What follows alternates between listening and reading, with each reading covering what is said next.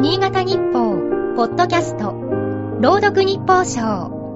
この番組は、新潟日報のコラム、日報賞を、新潟県内の地域 FM10 局が、持ち回りで読み上げます。9月9日。川べりに青い閃光が走ることがある。魚を捕まえようと水面に飛び込むカワセミである。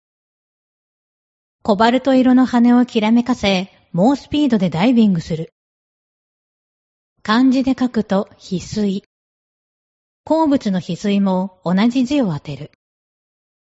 翡翠の輝きがカワセミの体色を思わせるから、と聞く。確かに生き物でありながら、カワセミの羽のきらめきは鉱物のようだ。イニシエ人が共通点を見出したのもうなずける。鳥の翡翠は基本的に渡りをしない流暢だが、糸魚川地域で産出された鉱物の方は渡り鳥のように各地に伝わった。日本各地の古代遺跡で見つかった勾玉など翡翠の装飾品はほとんどが糸魚川産であることが知られている。今では常識のようになったが、そのことが石の成分分析によって証明されたのは比較的近年のことだ。糸魚川に翡翠産地があることが分かったのも昭和になってから。かつては一大産地であるビルマ、現、ミャンマーなど海外からもたらされたという見方が強かったという。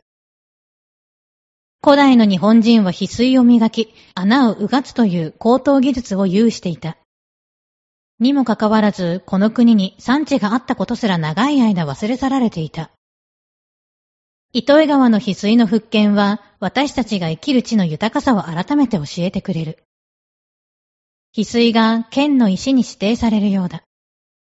観光や教育に活用する資源として、今一度その価値を見つめたい。翡翠の字が表す鉱物も鳥も、新潟の自然の奥深さを象徴する存在だろう。